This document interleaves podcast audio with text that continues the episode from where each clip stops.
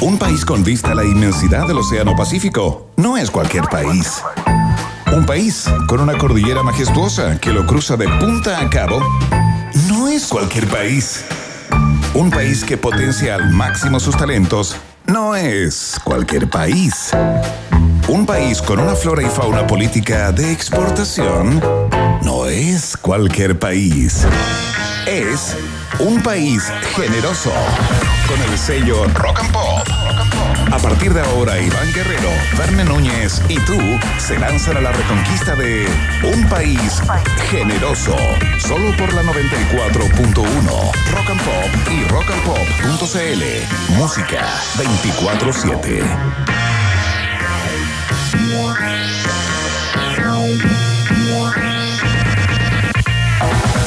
¿Qué tal? ¿Cómo están? ¿Cómo les va?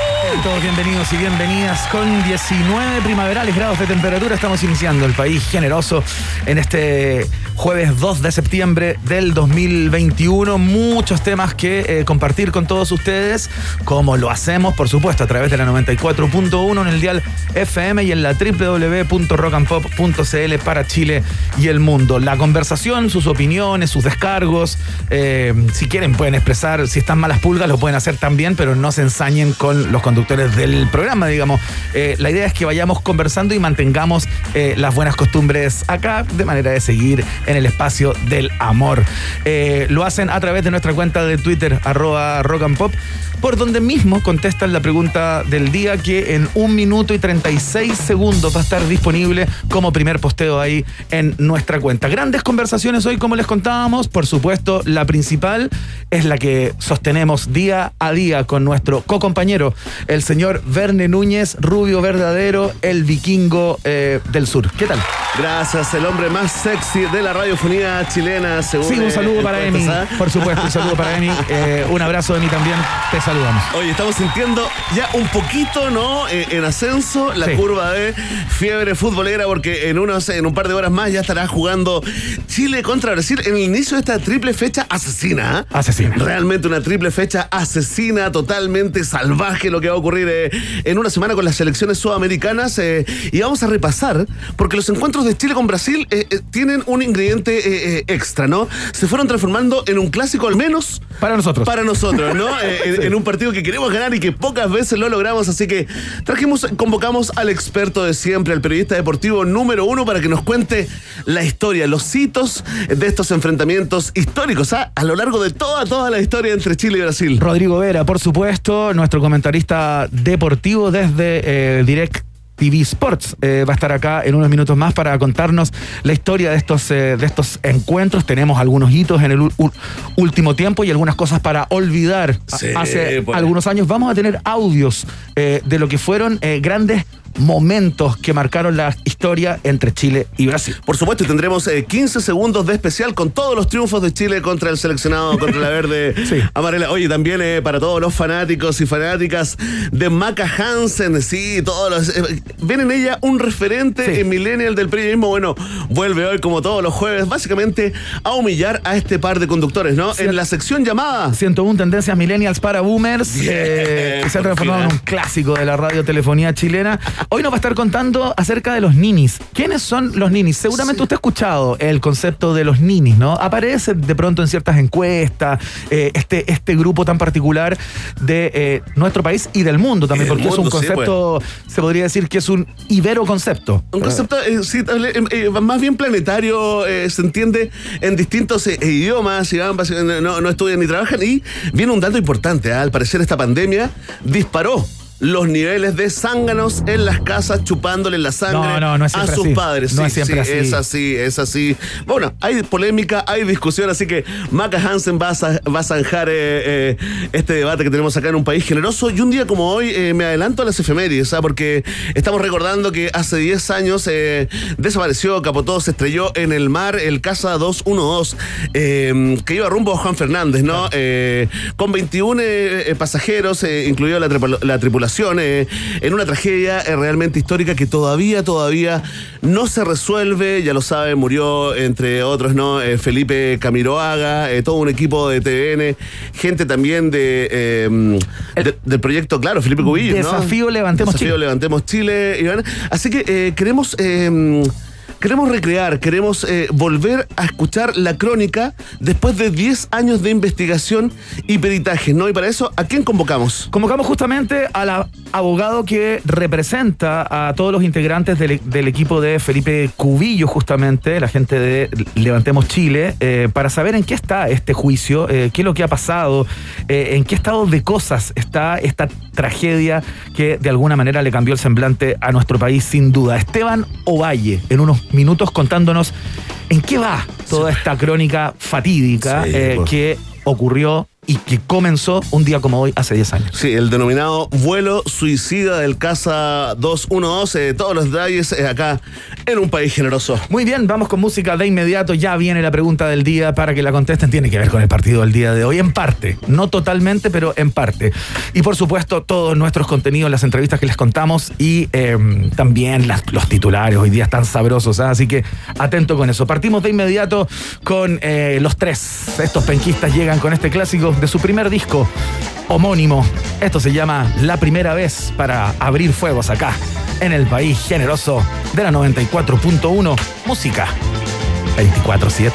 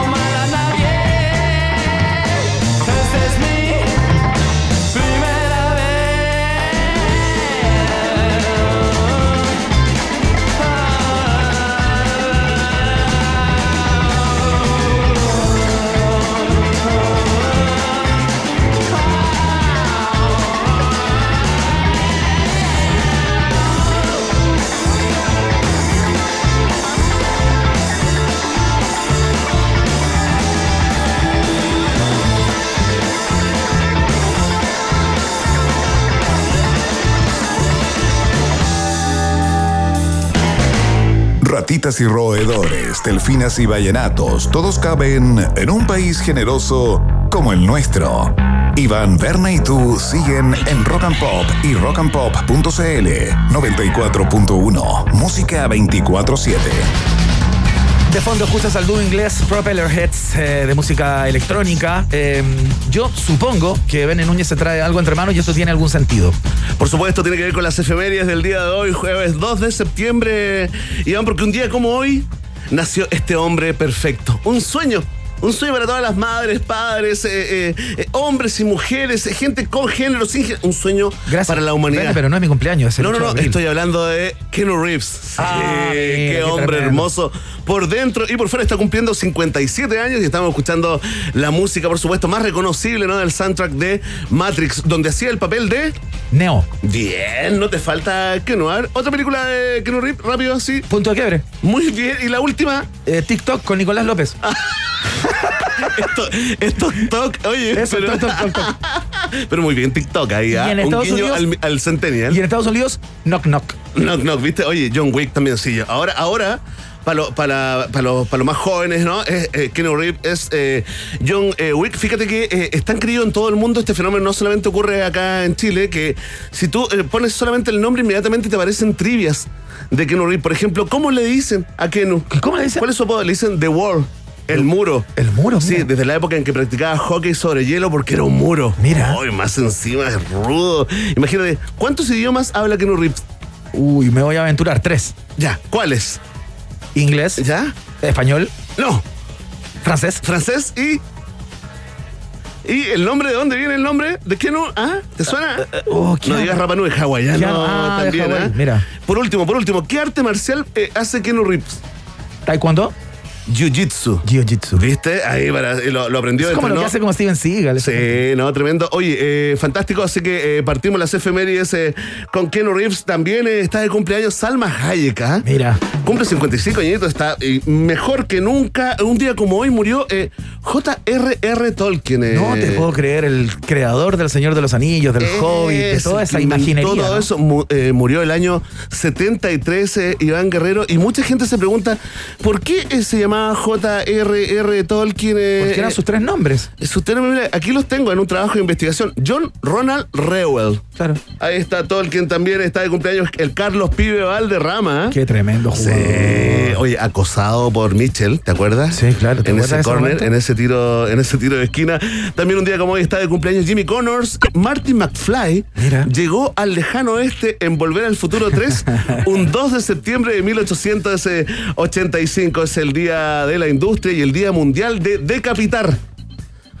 qué lindo, qué cosa estimulante. Una cosa muy estimulante. Estoy investigando y no pude profundizar esto. ¿eh? Simplemente es el Día Mundial de Decapitar. No sabemos si personas, animales. Eh, y, ¿Y será el día en que se habrá inventado la guillotina, por ejemplo? No, no, no, no, no, ¿Y con qué está relacionado? no sé, no sé si viene de, por allá o viene de, Medio Oriente es el o problema norte cuando, de África. Es, el problema cuando la gente de ISIS instala días mundiales. Es cierto, le vamos a, pedir a todos los eh, seguidores de ISIS acá en Chile que escuchan un país generoso que nos aclaren por qué hoy es el día de decapitar. Bueno, han sido las efemérides destacadas en esta edición del 2 de septiembre del noticiero favorito de la familia chilena. Y escuchamos a Placebo a esta hora. Esto se llama This Picture. Estás en un país generoso de la rock and pop. Música 24-7. Ya vienen los títulos.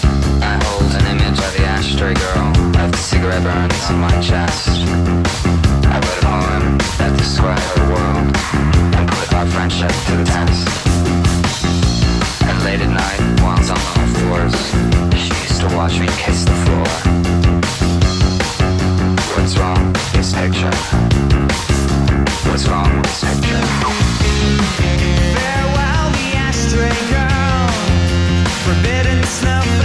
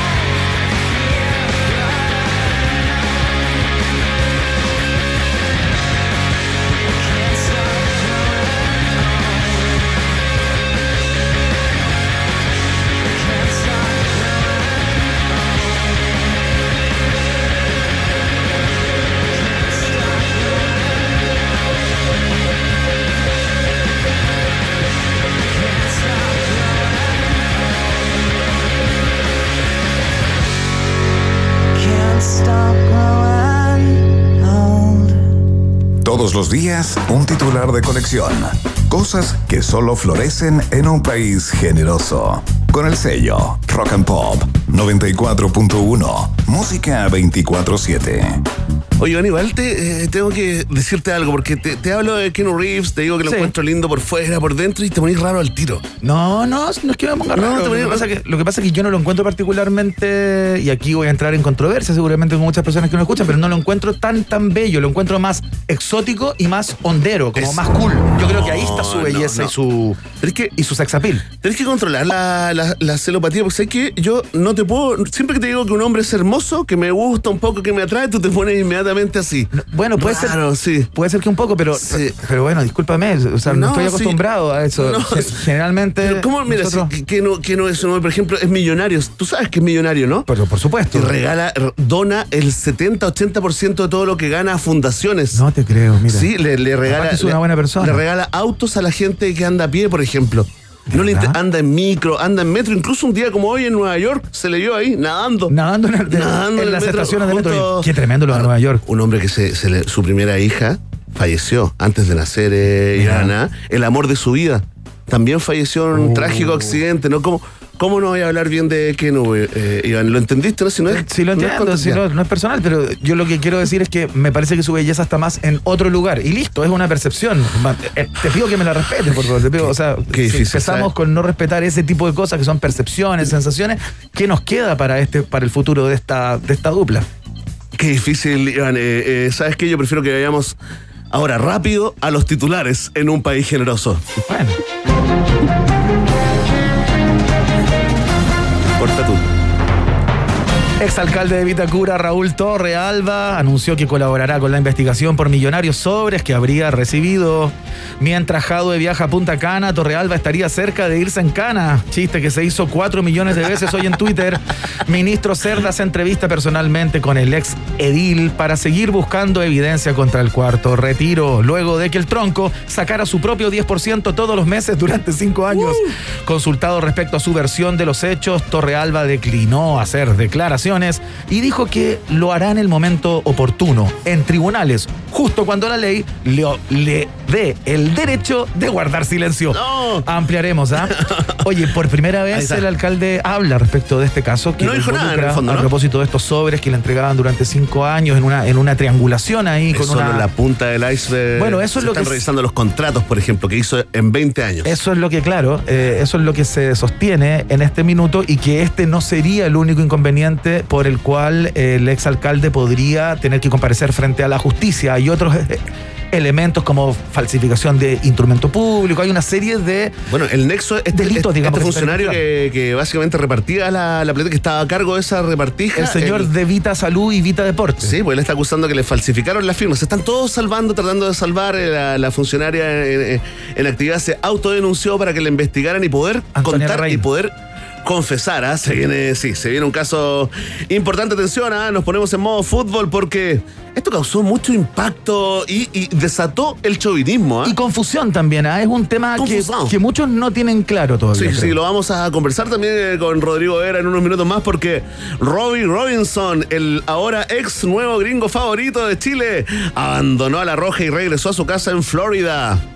Abro comillas, ¿ah? he decidido tomarme un tiempo para evaluar cuál selección voy a representar. Publicó en Instagram eh, para sus ex seguidores ahora. Sí, Sí. pues obvio. Los cercanos señalan eh, que estaba todo bien hasta que Robbie vio la, eh, Chilevisión Noticias y se fue, ¿ah? se fue inmediatamente. ¿Se fue asustado? Se fue asustado del país. Tras la renuncia de Robbie Robinson, las acciones de Ben Brereton suben como la espuma y Pepsi vuelve a contratar al gerente que lo eligió como rostro y que habían despedido. ¿ah? Sí, claro. Sí, qué bueno. Nos alegramos cuando un chileno recupera eh, su trabajo. Hechos como este, eh, Iván, nos recuerdan cuánta falta hace Marcelo Díaz en la selección. ¿ah? Sí, es verdad. ¿Cierto? Tan sensible, tan cercano. No, no, no, no, no, básicamente para que nos cuente el cagüín con Robinson, sí, por favor. Oye, le deseamos suerte desde acá a Robbie Robinson, sobre todo cuando debute ¿ah?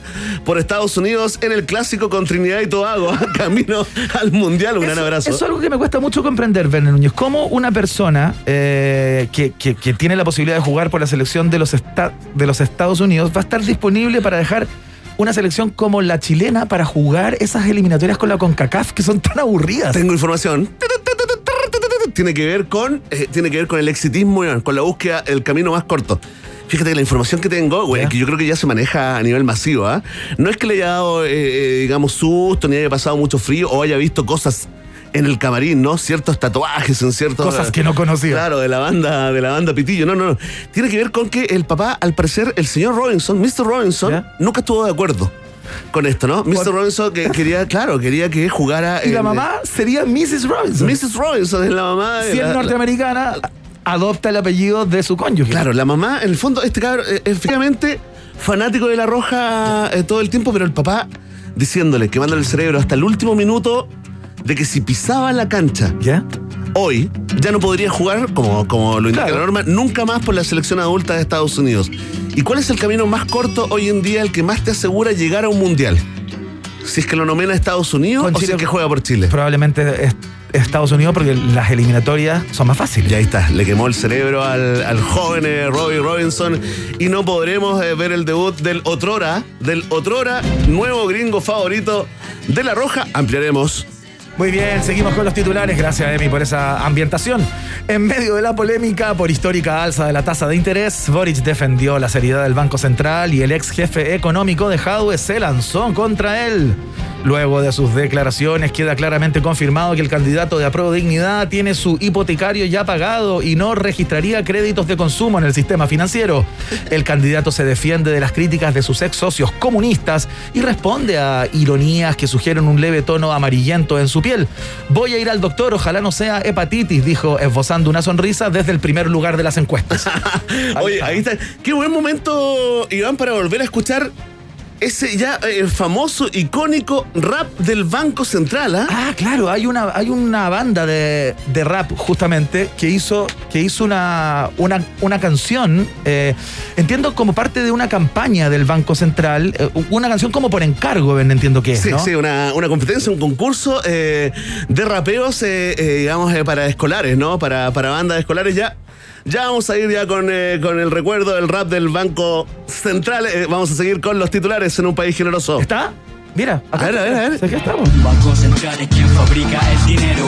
Este elemento es un activo financiero para mantener la Igual está bueno el estabilidad en los precios y para que la inflación no se eleve por los cielos. Un banco central es quien fabrica el dinero. Este Déjame ver, mira. elemento Después viene una- es un activo una parte muy buena. financiero Para mantener la estabilidad en los precios y para que la inflación no se eleve por Mira, los escucha. cielos. Es la institución autónoma de la nación. Se encarga del dinero y su distribución. Es parte del Estado, pero no del presidente. Tratando de buscar el beneficio de la gente de manera independiente. Mira, está interesante. La, la canción tiene bastante contenido. Justo cuando se discute justamente, Verne Núñez, la democratización del, del Banco Central, porque su independencia tengo, tengo la impresión que en este minuto no está puesta en duda. No hay candidato, salvo, qué sé yo, eh, Eduardo Artés, imagino yo, o digamos, eh, por ese lugar, en donde cuestionan la independencia del Banco Central. Sí, pues Sharp, el alcalde Jorge Jorge eh, hoy día en, un, en, un, en una tweet fight que está partiendo recién, ¿ah? ahí con Gabriel Boric. Sí, ex amigos, ¿ah? Los ex, algo pasó ahí. Oye, le queremos mandar un saludo a esta banda, a los que hicieron el rap del Banco Central, eh, que ganaron el primer lugar en este eh, en esta competencia del Liceo Industrial Agustín Edwards de San Miguel. ¿ah? Les Buena dedicamos el programa y continuamos eh, con los titulares en un país generoso.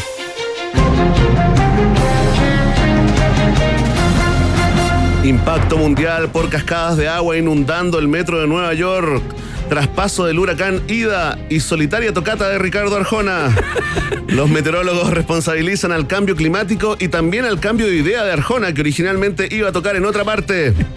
Biden prometió ayuda a los damnificados por la presentación del guatemalteco en la estación del metro y también para los que perdieron todo con la inundación. Noticia en desarrollo. Está bueno, eso se me había ido la posibilidad de vincularlo con el, con el carácter de, de yeta que tiene Ricardo Arjona, digamos, y que había tocado poquitos días antes. Oye, del Metro de espérate, que, que me, viste que él subió un, un tweet, Sí, digamos, claro. con, eh, con la foto y parte de su presentación, Claro. un videito ahí donde cuenta, bueno, no puedo decir que me fue bien.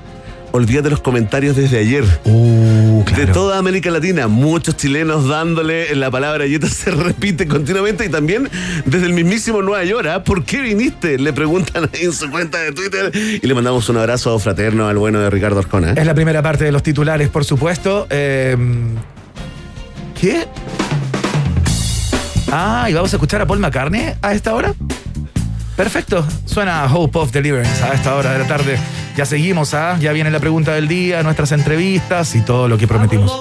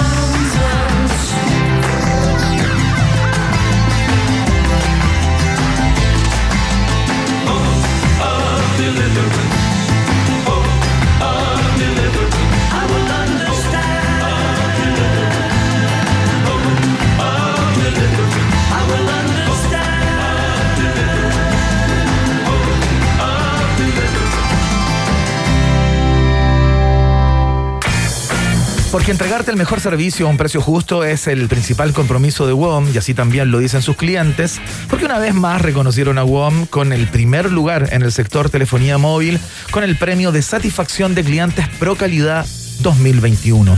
WOM, nadie te da más, es parte estructural de un país generoso que va a su primera pausa y sigue con mucho más. Esto recién comienza, ¿eh? Ratita. Mientras hacemos una pausa, métete a Twitter y después hablamos. Iván y Verne ya regresan con Un País Generoso en Rock and Pop y rockandpop.cl 94.1. Música 24-7. Temperatura rock. Temperatura pop. Temperatura rock and pop. 16 grados. En Viña Tarapacá tenemos un compromiso con nuestro hogar. Implementamos corredores de flora nativa para facilitar el desplazamiento de la biodiversidad y así nutrir de auténtica calidad nuestros viñedos. Conoce más de nuestro plan en www.legadotarapacá.cl. Viña Tarapacá, 145 años de tradición enológica. En Kia hemos estado en constante movimiento por más de 70 años y lo seguiremos estando.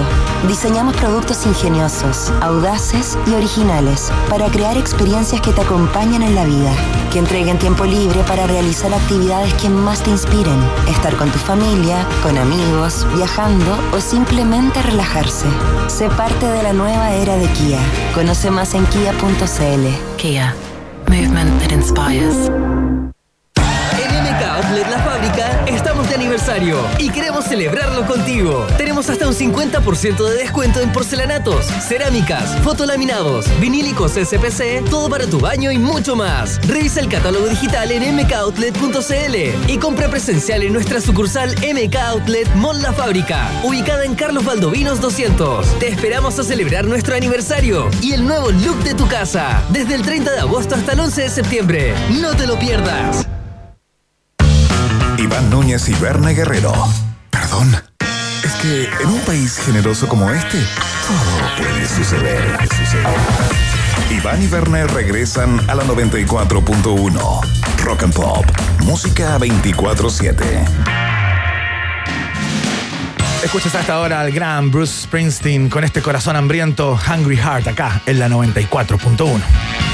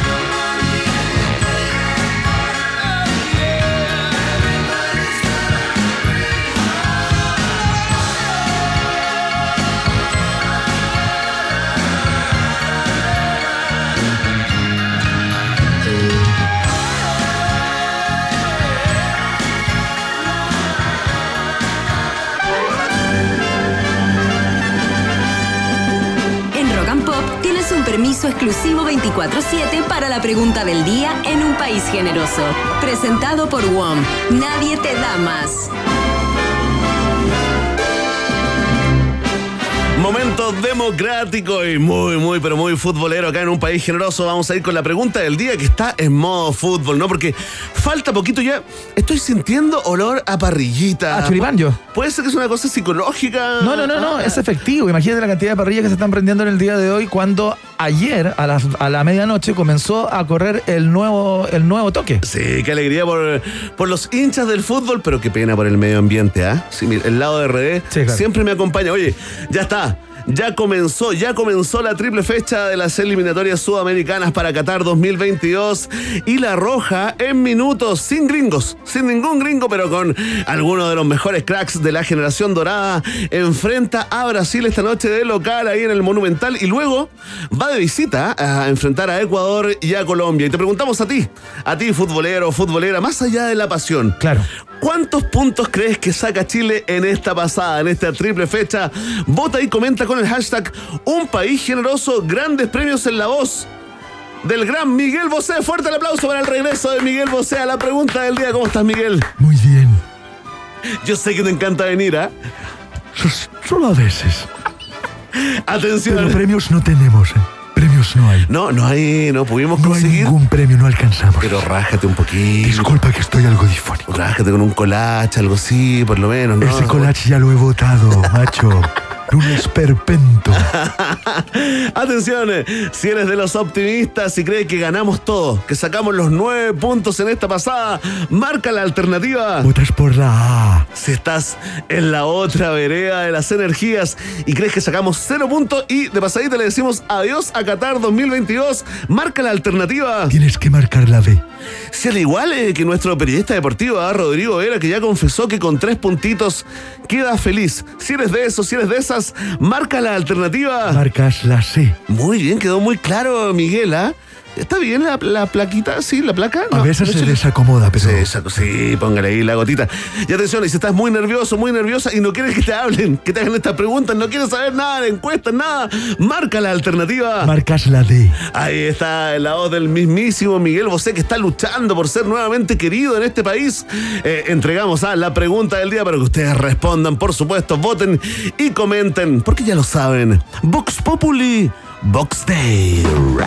Muy bien, escuchamos a. mm, escuchamos a The Doors a esta hora. Suena este clasicazo, Jim Morrison y su gente Roadhouse Blues en la Rock and Pop.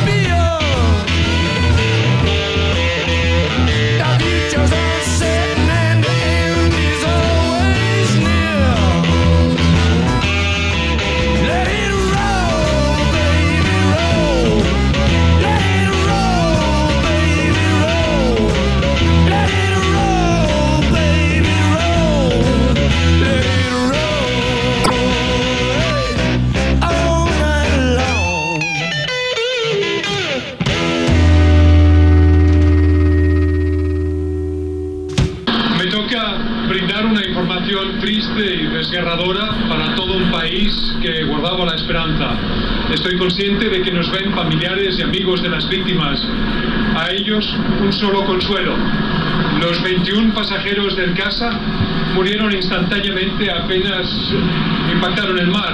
La dispersión de los restos del fuselaje, el grado de destrucción de la aeronave y lo muy dispersos que están los fragmentos indica Esa es parte de la alocución de Amaro Gómez Pablo, quien al día siguiente, el día sábado, de eh, que el Casa 212 cayera ahí en los mares de Juan Fernández, eh, digamos, daba cuenta de la imposibilidad de que alguna de las 21 ocupantes de ese, de ese vuelo estuvieran vivos, ¿no? Un caso que estremeció al país por completo, eh, a propósito también de que figuras connotadas de la televisión eh, perdían la vida justamente cuando iban a eh, Juan Fernández, ¿no? Han sido 10 años, eh, se conmemoran el día de hoy y queremos conocer eh, a lo mejor esos elementos de la historia eh, que dan cuenta de, eh, qué sé yo, de, de los errores, de las negligencias, de las inconsistencias que finalmente terminaron eh, con la vida de estas personas y para eso queremos saber también en qué está en términos judiciales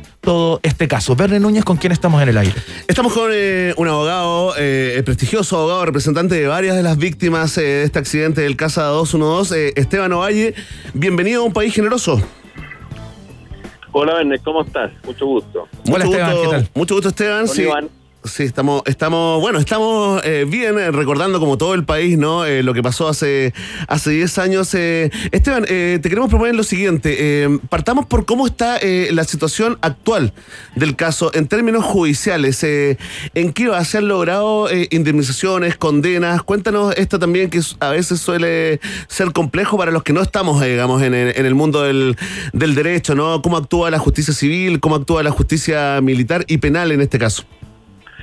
Sí, mira, en este caso se pueden distinguir tres tipos de, de juicios y en realidad en este caso específico podríamos distinguir cuatro. El primero, o procedimiento. El primer procedimiento que fue que primeramente se inició y que terminó naturalmente en primer lugar el procedimiento administrativo, un sumario administrativo que inició la propia FAT.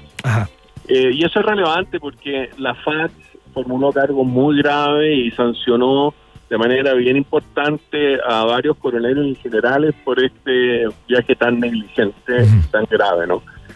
Eh, cosa que después no se pudieron cumplir las condenas porque los coroneles y los generales eh, eh, se retiraron con anterioridad a que se hicieran efectivas. Pero hay un primer procedimiento administrativo que dio muchas luces acerca de lo que aquí ocurrió, que se sancionó a, a varias a varias autoridades de la FARC. Ese es el primero, y eso ocurrió, entiendo, el, mismo ya año 2012, ese procedimiento 2013 estaba cerrado. Después hay un, se inició un procedimiento criminal bajo la justicia militar, particularmente la Corte Marcial, y un procedimiento de la investigación que lo llevó el ministro Mera. y ese, ese pro- en primer lugar, ¿ah? y ese procedimiento determinó la causa y la responsabilidad de los pilotos de la FACH. Incluso de- dejó entrever, no solo, eh, más que dejó entrever, dejó, dejó establecida la responsabilidad criminal de los pilotos de la. Claro, o sea, ellos, eh, ellos para la Corte Marcial, ellos son los, los responsables de este accidente. Eso dejó establecida la justicia eh, militar, particularmente el fallo del señor Mera, el ministro, del ilustrísimo ministro, señor Mera. Ahora, lo que ocurrió con posterioridad fue que hubo unos dime y direte ahí en la Corte Suprema, con intervención del Tribunal Constitucional, una y otra vez, porque en algún minuto la Corte Suprema ordenó reabrir la investigación, señalando que no solo eran responsables penalmente eh, los pilotos, sino que también eventualmente cabería responsabilidad, podría caber responsabilidad de generales o coroneles Ya. que hubiesen estado involucrados. etcétera. La cadena de mando. Y, y lo asumió Dora Luzzi. Ya. Y posteriormente a eso, el Tribunal Constitucional de- de- declaró que los delitos porque se estaban persiguiendo a estas autoridades más altas de la FAC eran leyes eran en blanco, es un tecnicismo. ¿ah? Y en consecuencia en este caso no se podían aplicar y se cerró la investigación criminal en ese minuto. Después se volvió a abrir por cuasi delito de homicidio, pero finalmente la Corte Suprema sobreselló eh, la causa temporalmente porque no había más responsables que los pilotos. Ya, ya. Perfecto. Esa es la parte penal. Penal, claro. Y después hay una parte civil que la podemos en este caso dividir en dos. Sí.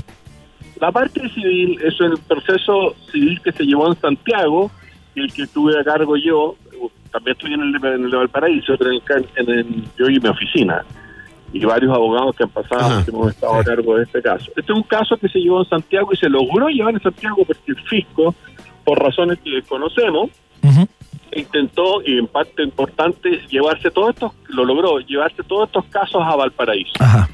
Sin embargo, en este primer caso nosotros logramos que quedara en Santiago y ese fue el que primero y más rápido avanzó. Ya. Y en ese en ese caso, que está terminado y completamente inamovible, eh, tanto en primera instancia, el Tentado Juzgado Civil de Santiago, como la Ilustrísima Corte de Apelaciones de Santiago y posteriormente la Excelentísima Corte Suprema, condenaron a- al fisco a indemnizar a, a las víctimas, de, a, las, a, la- a los familiares de esas víctimas a cantidades a las cantidades que han sido de público conocimiento, tanto por daño moral, esto es por el dolor de cada uno de los familiares, como por lucro cesante. Son 150 Como que la millones aproximadamente por familia, ¿no? No, 150 millones por cada hijo o cónyuge de cada familia. Ah, ok. Perfecto. Lo que suma más. Sí, claro. Lo que tú indicas. Sin duda. Sin duda. Y, y a su vez el lucro cesante, que es lo que la familia dejó de percibir como que eran los ingresos del padre que, que lamentablemente murió. Ya, eso está sentenciado a firme, digamos. Eso ya es. Eso está y- sentenciado a firme, nosotros los abogados decimos firme y ejecutoriado, ¿Ya?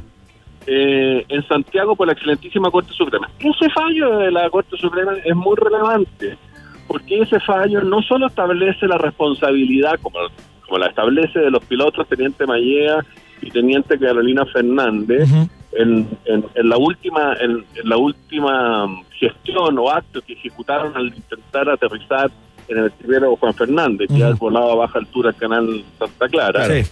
que es un acto decididamente negligente y así lo establece la Corte Suprema, sino que también, y esto, lo, esto es lo relevante, la Corte Suprema deja establecido que toda la organización del vuelo, la decisión del vuelo, es negligente con anterioridad. O sea, establece Estamos. eh, denunciado Sí. la decisión del vuelo y haber ejecutado ese vuelo en las circunstancias que ejecutó y a mayor abundamiento, la última decisión de la tripulación de volar a baja en Santa Clara, que también fue muy negligente. Ya. La Corte Suprema establece esos dos hechos con causas, si se quieren, o causa inmediata y causa inmediata, eh, para establecer la responsabilidad del fisco y de las partes. Esteban, eh, estamos conversando con el abogado Esteban eh, Ovalle, representante de varias de las víctimas del accidente del Casa 212, que hoy cumple eh, 10 años. eh. Esteban, eh, con todos los años, con toda la investigación que hay, las pericias que se han hecho, con toda tu participación también, ¿no? Eh, los abogados acá se han involucrado, eh, eh, digamos, lo, lo- lo que se ve de manera más, más profunda, ¿no? Con, con, este, con este caso y con sus víctimas.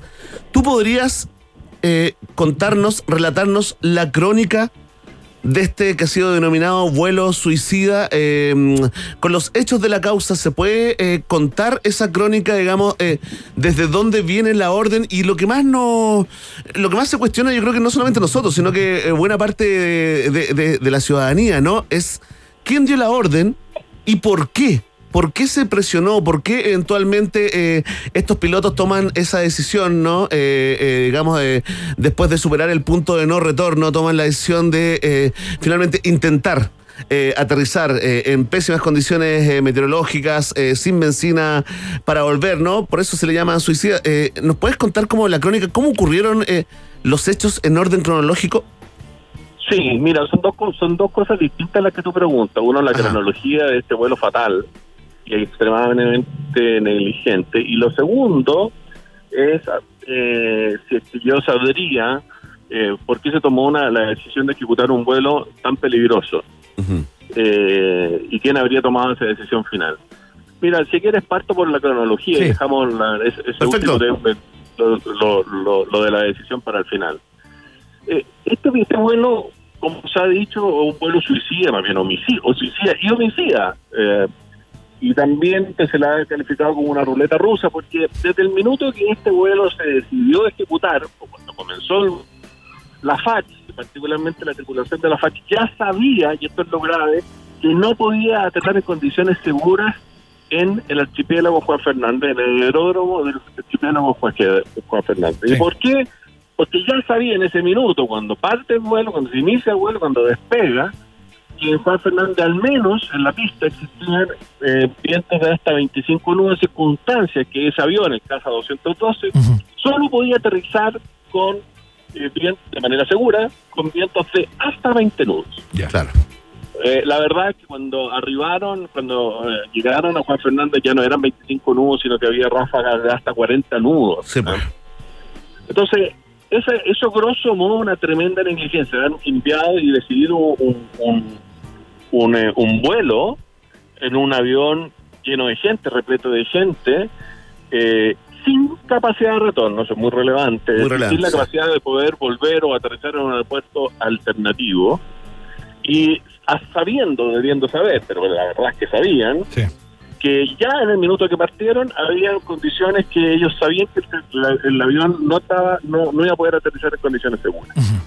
Ahora, ¿cómo partió esto? Y aquí viene la gravedad. Ajá. Comenzó porque este vuelo naturalmente estaba planificado para 15 personas, no para 21 personas como finalmente fue, y con tanques subalares.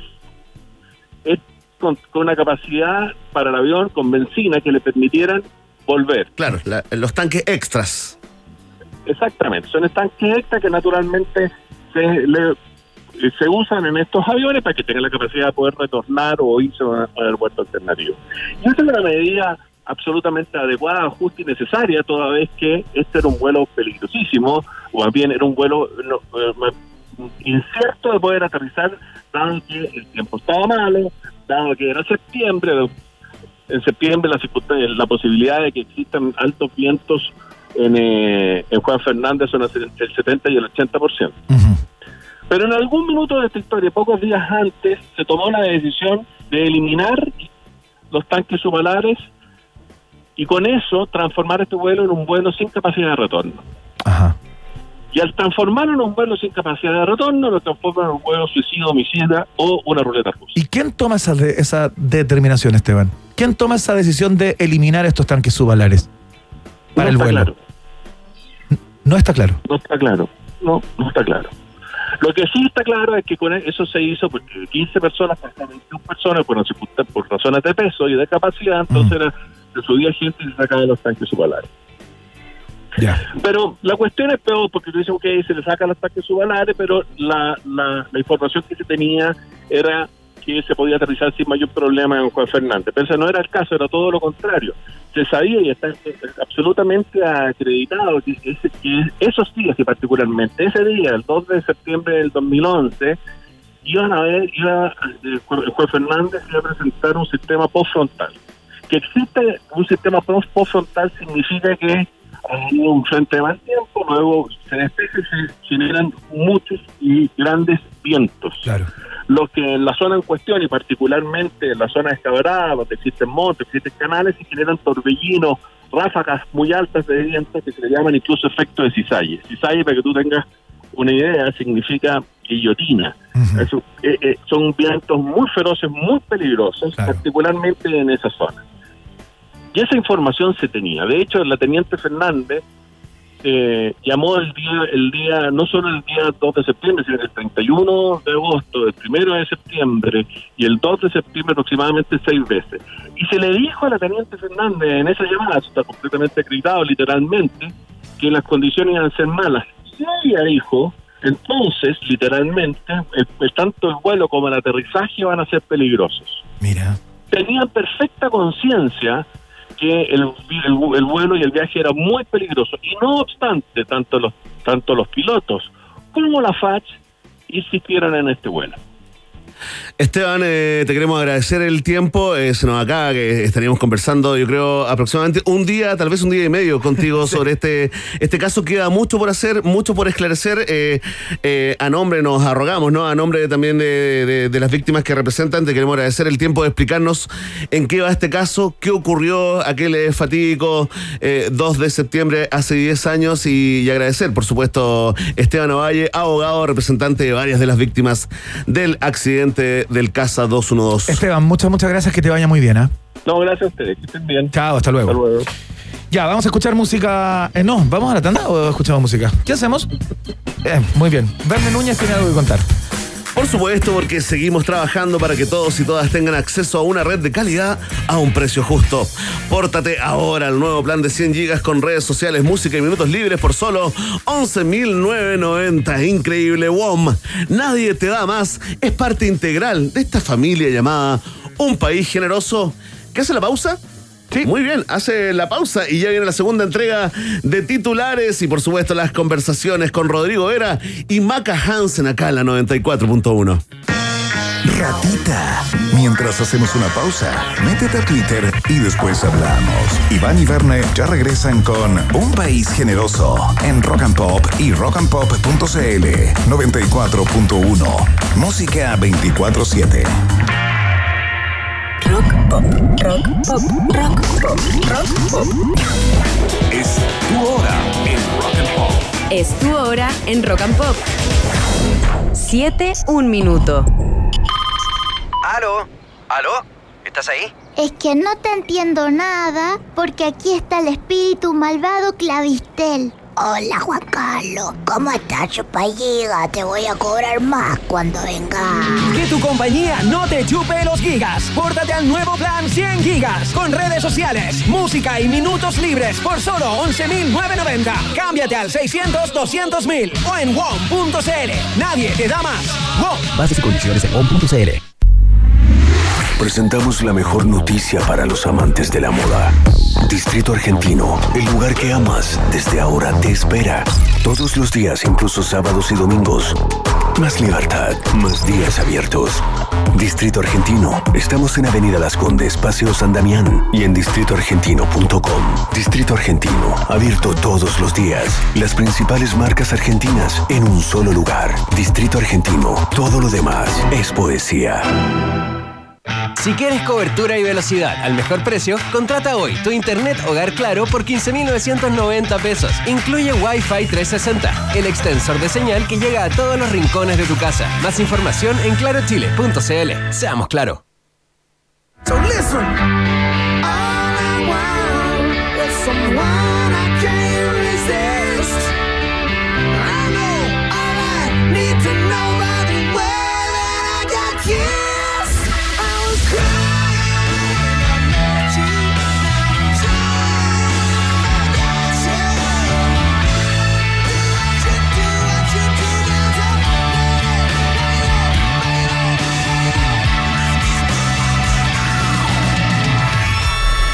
Steve, deja de llorar. Lo mejor del rock y el pop está de regreso. Rock and Pop 94.1. Música 24-7. Roedor generoso, ¿ya te metiste a Twitter? Hazlo. ¿Qué país más generoso el nuestro? Iván, Verne y tú están en la 94.1. Rock and Pop. Música 24-7.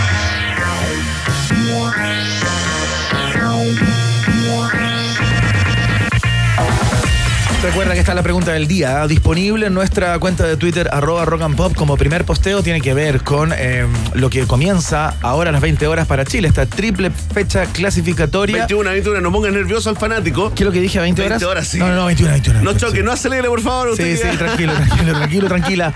No se urja, a las 21 horas se comienza todo en el Estadio Monumental y luego sigue con Ecuador y eh, finalmente con, Col- con Col- Colombia. Te preguntamos por los puntos que va a conseguir Chile. Ahí hay que aventurarse, digamos, Sí, como, el pitonizo o pitoniza Claro. que llevas dentro. Queremos que estar el- el- el- la sensación ambiente país. Optimismo, pesimismo, pesimismo, realismo. ¿Cuál está jugando? Un lugar en medio, mira, Emi muy optimista, votó por nueve puntos, ¿ah? Dice que vamos a ganar todo. todos los puntos. Increíble, Emi tiene menos fútbol que la revista El Campo. ¿eh? Oye, eh, sin ganas de ponerme latero, pero ¿sabes qué? Me quedo dando vuelta la conversa con el, con el abogado Ovalle. Esteban Ovalle. Sí, porque más allá, una cosa que, que tenemos que saber todos es quién dio la orden. ¿Quién da la orden y quién como presiona a los, a los este- pilotos? Claro. este vuelo. Eso es muy importante, pero tan o más importante es saber qué lo motiva, porque esto recuerda mucho al caso Antuco, a esta orden de un, eh, de un eh, militar obsesivo con que eh, esos 40 jóvenes hicieran la caminata por la nieve, ¿no? Hacia el volcán con todos los riesgos, con todo en contra, ¿no? Entonces, acá, claro, a mí me da vuelta y no me lo puedo sacar de la cabeza como, ¿qué motiva? ¿Qué motiva? Se te activa la conspiranoia, pero no se te activan eh, las razones reales de la vida, no sé, habrá sido porque iba un equipo de televisión habrá sido una, eh, eh, eh, que no le podía fallar a, Lo que pasa a- a- a el desafío Levantemos Chile. Lo que pasa es que el hecho de que vaya un equipo de televisión no le suma ni le resta a la FACH, digamos, a la Fuerza claro. Aérea, digamos, no es un, no es un ellos no están ganando nada con poner a, a esas personas en Juan Claro, Fernández. ¿qué detona, qué detona esta, esta ya eh, clara, digamos, evidente presión que vivieron los, los dos pilotos, los dos tenientes para tener que hacer el vuelo a pesar de que todo, todo, todo, todo, todo indicaba que no tenían que hacerlo? Bueno, ya está, 10 años han pasado, todavía no sabemos eh, toda la verdad. Lo que sí sabemos es que ahora corresponde la segunda entrega de periodismo informativo, primer y segundo semestre, ¿ah? acá en un país generoso. Estos son los titulares.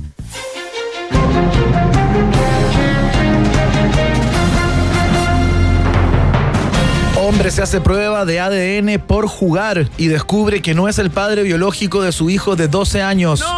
Integrantes de Tiro de Gracia se cuelgan de esta información y celebran que por primera vez pueden explicar con un ejemplo concreto a qué se referían cuando cantaban cuando el juego se hace verdadero. La mujer y madre del niño cuestionada por una supuesta ligazón de trompas antes del nacimiento del bebé reconoce que también fue un juego y que al final se arrepintió, pero se olvidó decirle a su esposo. Oye, tremenda información Sí. esta que apareció en los portales de todo el mundo. Se trata de una pareja norteamericana. ¿eh? Vi la foto, vi la foto y ¿Viste la fotografía? La puse de favoriteo y no la leí. ¿Qué es esto de jugar con un examen de ADN? Sí. Me lo hice por jugar. Ahí está lo- Oye, ¿qué, qué bueno, estoy tan aburrido ya. No me llena Netflix. Ah, Ya, No me llena la PlayStation. ya el. Metrópoli, me aburrí el Metrópoli, ya No no, más un Pictionary. juego de mesa más en no más. Pictionary, hagámonos una vez. Eh. Oye, ya, mira. Oh, ¿Qué no, chori- eres, mira, oh, no eres el país distinto. Hijo, no eres mi hijo. Distinto, oye. Bueno, tendría que haber sido como fertilización asistida, ¿no? Un Bueno, por ahí va la cosa. Dicen que por ahí va la cosa, Ya, claro. por ahí la cosa, Claro, no ¿no? es que había una infidelidad necesariamente. Le mandamos un gran abrazo porque eh, no voy a decir a quién no le ha pasado, pero a todos les puede pasar. ¿ah? Sí, tal cual. Sí, tal cual. Mejor no hacerse. El test no salga. Un abrazo a Álvaro Salas. ¿eh? Sí, no sé por qué me acordé de él. ¿Quién les era? La paternidad no es solo biológica. Sí. Atención. Siguen los coletazos por fuertes imágenes de Daniel Jaude caminando en toples durante sus vacaciones en Punta Cana. Sí, es verdad. En Punta Peuco, en tanto, critican al edil por ser comunista y descansar en un resort, aunque hoteleros coinciden en que no hay mejor alojamiento que esa cárcela y que ir al Caribe es harto más barato que ir al sur de Chile. Tanto se comentó el viaje dejado de Iván con Tertulios Sí. que sin querer queriendo a los titeros eh, lo convirtieron en las vacaciones populares del alcalde de Recoleta. Noticia absolutamente en desarrollo. ¿Cuánto se habló de la foto? ah? Oye, sí, a tanta envidia, se Sí, detona la envidia. se detona. Sí, hay un perfil ahí que no soporta al, eh, al comunista que consume, ¿eh? al comunista sistémico. Qué cosa más No, rara. no. Un abrazo a ellos. un Atención con esta, ah, lo del pañuelo de Messi no era tan loco. Subastan unos calzoncillos utilizados regularmente y ese es el dato por Michael Jordan. No, no. La puja comienza en 500 dólares. Asistentes al remate le piden al martillero si puede reemplazar la palabra puja durante la subasta a propósito del artículo en oferta. Desazón entre potenciales compradores al enterarse de que la prenda íntima habría sido lavada y planchada para la ocasión. Sin su chantada No, de no. moto, la verdad es que no vale mucho la pena, dijo un millonario a las afueras del lugar diagnosticado con más de 50 parafilias. No ampliaremos, ¿ah? El precio de la historia. El precio de la historia. Oye. Se subastan estos calzoncillos de Michael ¿qué está Jordan que fueron entregados por uno de los guardaespaldas de Michael Jordan o de uno de los asesores más cercanos que tenía esta prenda. eh, y dijo, bueno, ya que Messi eh, acaba de, de Claro. subastar un pañuelo con mocos, digamos, ¿por qué no, ya que tengo esto acá, eh, lo subasto y así hago una platita? Oye, sí, el otro día vi la imagen como un jugador de Ñublense, ponte tuvo la calera. ¿Ya? que eh, te- termina el partido, corre un partido, noventa y tantos minutitos corriendo, Sí. ya, y se saca el short y se lo lanza a un hincha y el short no lo, no lo alcanza a tomar el hincha. ¿Ya? Entonces ahí uno dice, bueno, Diosito te estaba salvando, te dio una claro, oportunidad. por supuesto. Pero después lo intenta de nuevo y le tira el short, ¿Ya? ¿sabes qué? Lo recibe el hincha con alegría y lo primero que hace... Olfatearlo de manera instintiva. No No, qué asqueroso. Y pedimos disculpas a la gente que está tomando oncecita. Sí, un abrazo. ¿ah? Once comidas, sí. El, No fue nuestra intención. No fue nuestra el pancito con manjar, con paté. Atención. Nos vamos al espacio porque la NASA inicia pruebas con taxis voladores para descongestionar las calles en el futuro cercano. Los taxistas chilenos protestan inmediatamente, ¿ah? aunque no se, no se sabe por qué, pero protestaron igual. Sí, no, no más competencia. Ingenieros de la NASA trabajan en un sistema de ventilación para evitar el tradicional olor a sopa pop y del taxi. ¿ah? Y evalúan instalar un baño sin otra utilidad que cumplir el sueño de hacer pipí sobre la gente. No, puedo- Oh, qué fuerte. Oye, no, es que tengo una duda si es un sueño mío o es un sueño como que lo comparta el resto de la humanidad. ¿Qué crees tú, colega? ¿Qué cosa? ¿Así hacer pipí sobre la gente? Yo creo que- Es un sueño masivo, ¿cierto? No, yo creo que Es no. popular, No, es, no, es no universal. Yo no he tenido ese sueño. Es normal. Yo no he entendido eso. No, sí, no, es no es normal. No, Es no normal. normalices esa locura. Es normal, No es mamá. normal. Mamá, ¿eres tú? Mamá. ¿Cómo se te ocurre decir eso en la radio, hijo? Mamá. Estupidez. Tengo frío, mamá, tengo frío. En Chile. No vengas el domingo. Atención, porque en Chile la licitación de taxímetros para estos taxis voladores eh, la ganará una empresa formada una semana antes por el hijo guatón con buzo de un ministro amigo del presidente. Anticipan expertos. Noticia en desarrollo. Qué increíble taxi voladores. Sí, querido. Vi, la- vi las imágenes. ¿La viste, viste? Yo, yo me cabeceo. ¿Cómo van a pintar los pasos cebres? ¿Dónde cuelgan los semáforos? Sí, eso es complicado. Hay mucho, sí. Hay mucho Hay por muchas hacer. preguntas para los autos voladores. Ahí está, con esta noticia absolutamente futurista y que amenaza al gremio de los taxis. eh, ponemos fin a la entrega informativa acá en UPG. Muy bien, seguimos haciendo la fiesta informativa. Escuchamos a Muse a esta hora. Esto se llama Uprising acá, en la Rock and Pop. Música 24-7.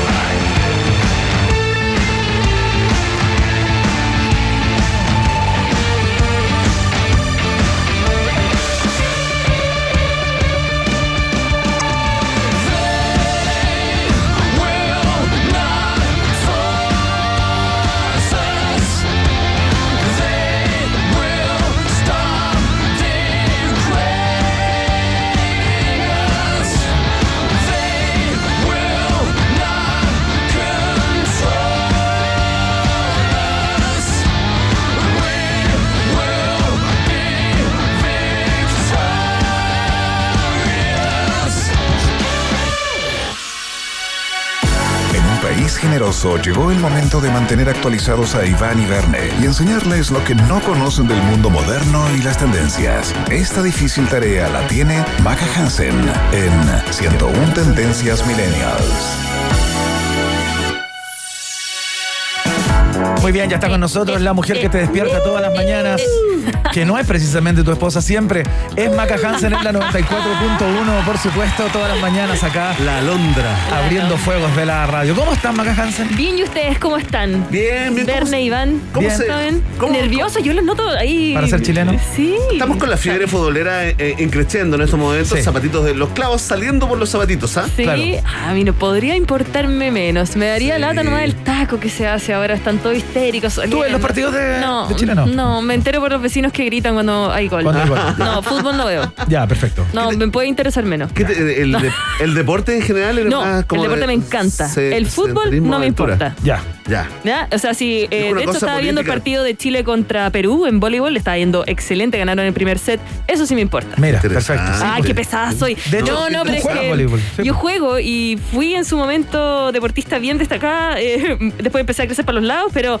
cuando no, eh, cuando no lo hacía, a mí lo que me da mucha pena, mucha rabia a veces, y por eso no veo fútbol, es porque hay harto deporte nacional. Sí, pues. Buen deporte nacional. Bueno, en los Paralímpicos lo están Claro. ¿Y, y dónde está el apoyo? Y yo digo, ¿dónde? Y ahí me entra la rabia y digo, no voy al fútbol. Qué y comentario más anticlimático a dos horas de Chile-Brasil. Maca Hansen, Matando la magia, bajando la futbolera. ¿en qué- ¿de qué vamos a hablar en el día de hoy? Sal de ahí. ¿De qué videojuego? No, hoy día vamos a hablar de los ninis.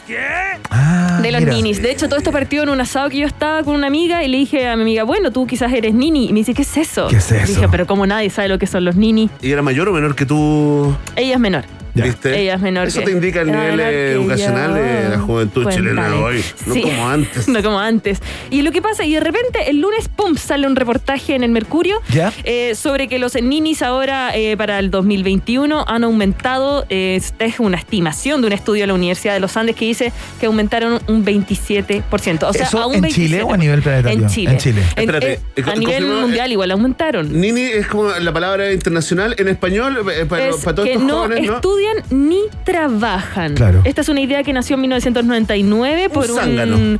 por un zángano ahí en Reino Unido que Ya. hizo un estudio y ahí se empezaron a ver estos ninis que no estudian ni trabajan. Ya. A nivel mundial te puedo decir que los países que más ninis tienen es Turquía, Italia, los honores. Eh, Israel, México y ahí entra AMLO con todo este sistema de becas que está tratando de darle a la juventud mexicana. ¿Ya?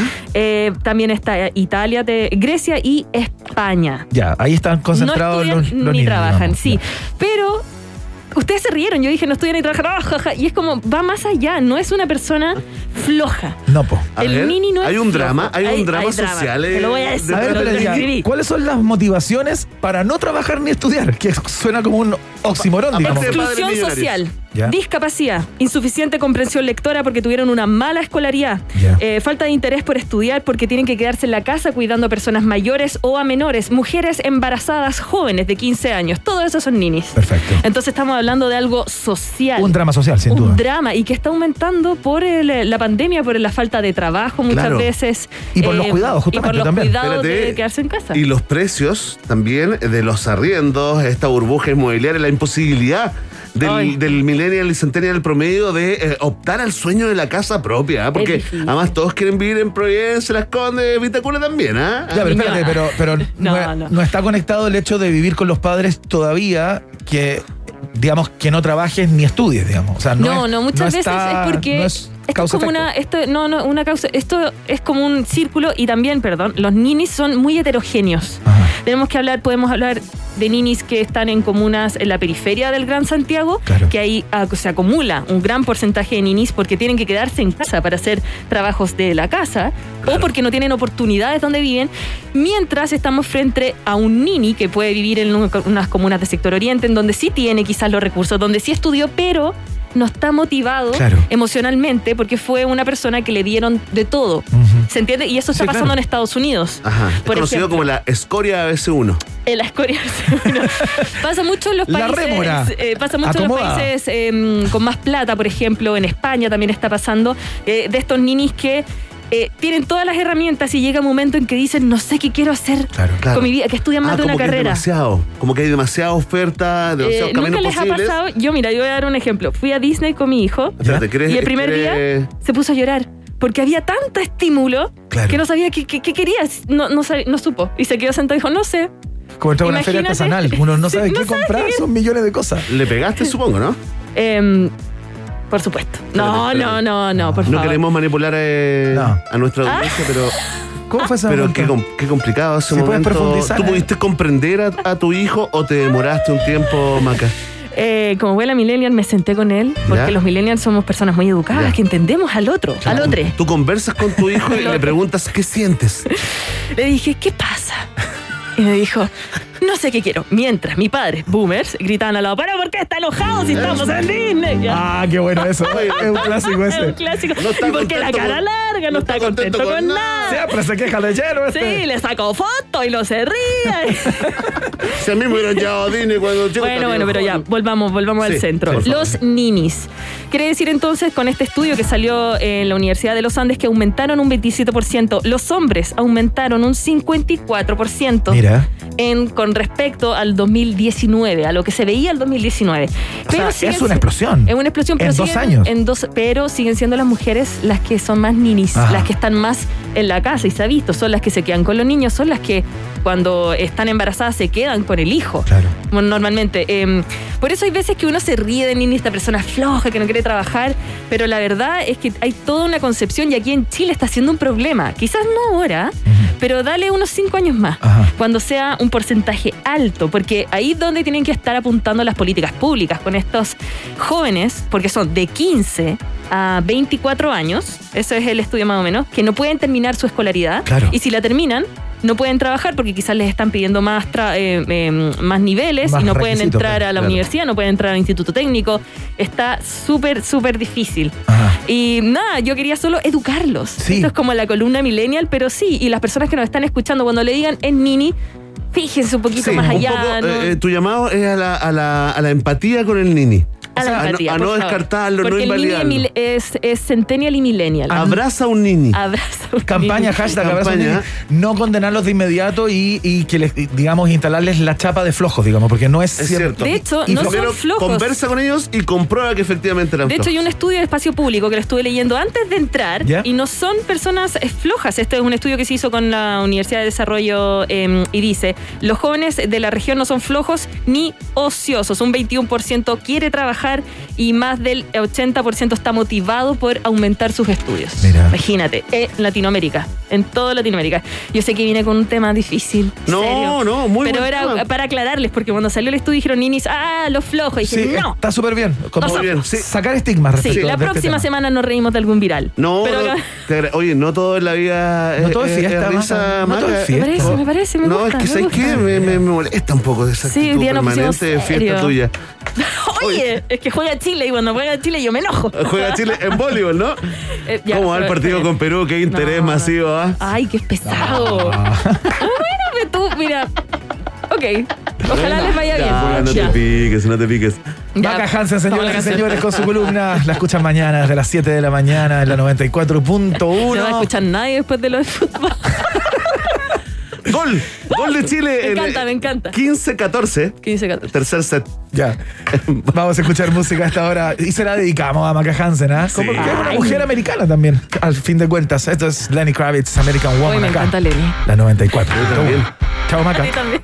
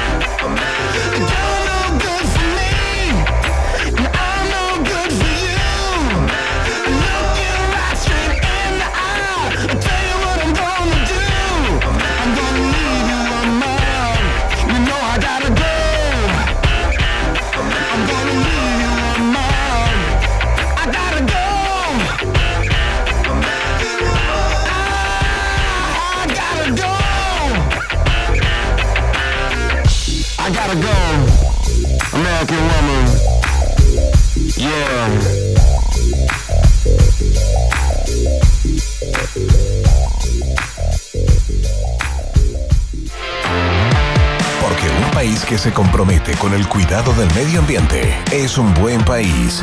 En un país generoso, conversamos sobre sustentabilidad, energías limpias y el cuidado del planeta junto a Viña Tarapacá, enología sustentable en Rock and Pop.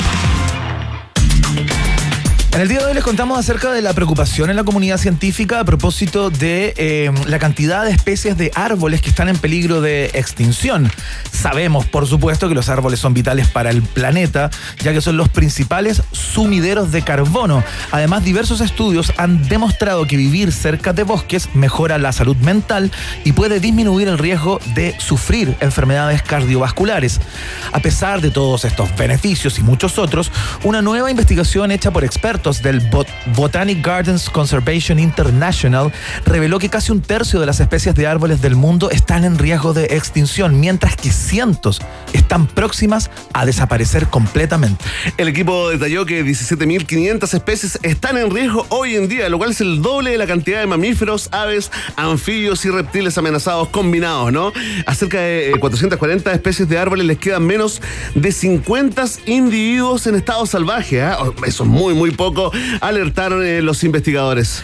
Las principales amenazas actuales serían la tala de bosques y otras formas de pérdida de hábitat, la explotación directa de madera y la propagación de plagas y enfermedades invasoras. Puedes ver el estudio en el sitio de la Botanic Gardens Conservation International y también descubrir más del compromiso de Tarapacá con la sustentabilidad del planeta en legadotarapacá.cl.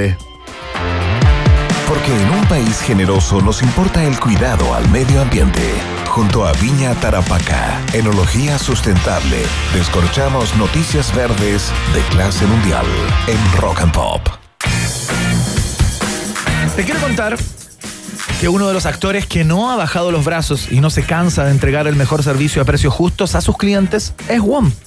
Esa experiencia ha sido reconocida por tercer año consecutivo por los clientes, entregándoles el primer lugar en ProCalidad 2021 en la categoría telefonía móvil. WOM, nadie te da más. Es parte de la fiesta informativa de la Rock and Pop. Eh, hacemos la pausa y ya viene la conversación con el periodista deportivo Rodrigo Vera, la historia de los Chile-Brasil, a propósito de lo que va a pasar en una hora y media. Vamos y volvemos. Ratita. Mientras hacemos una pausa, métete a Twitter y después hablamos. Iván y Verne ya regresan con Un País Generoso en Rock and Pop y rockandpop.cl 94.1. Música 24-7. Temperatura rock. Temperatura pop.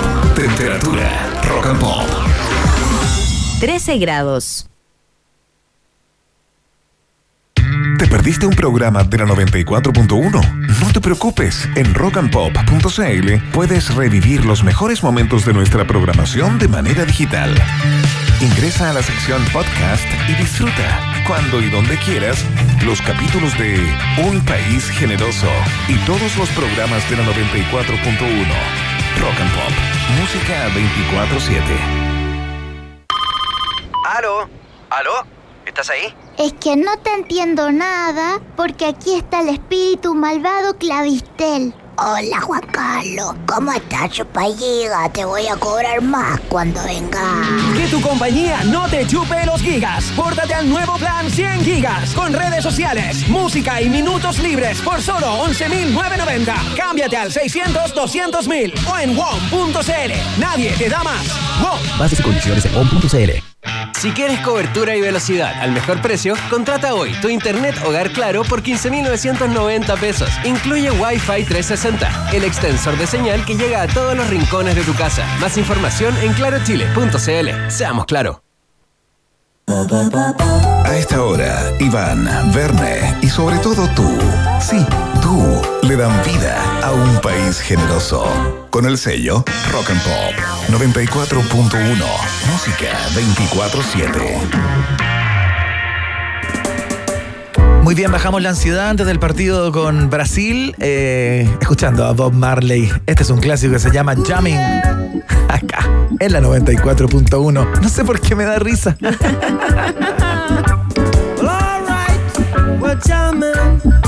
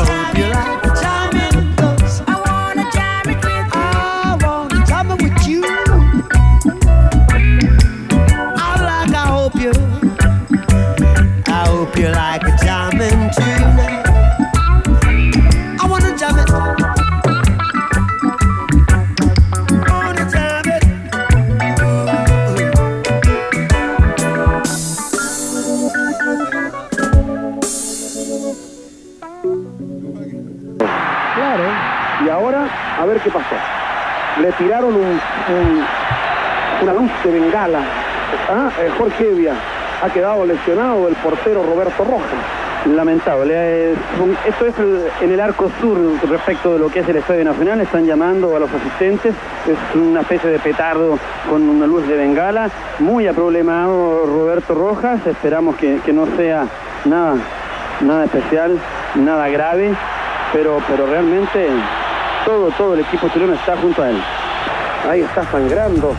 Bueno, ese es el eh, parte del relato, ¿no? De uno de los momentos más eh, vergonzosos y el inicio de uno de los fraudes más escandalosos de la historia del fútbol mundial, que involucra justamente a dos de los equipos que se enfrentan en el día de hoy, a los dos equipos, Brasil y Chile. Queremos hacer un recorrido, un barrido, de alguna manera por lo que ha sido esta, esta historia, tanto deportivamente como, eh, qué sé yo, casi políticamente, ¿no? Este fue un hecho que terminó con protestas frente a la Embajada de Brasil en Santiago, eh, qué sé yo, hasta notas diplomáticas a propósito de este, de este escándalo para conversar de esto eh, con quien estamos, Verne Núñez.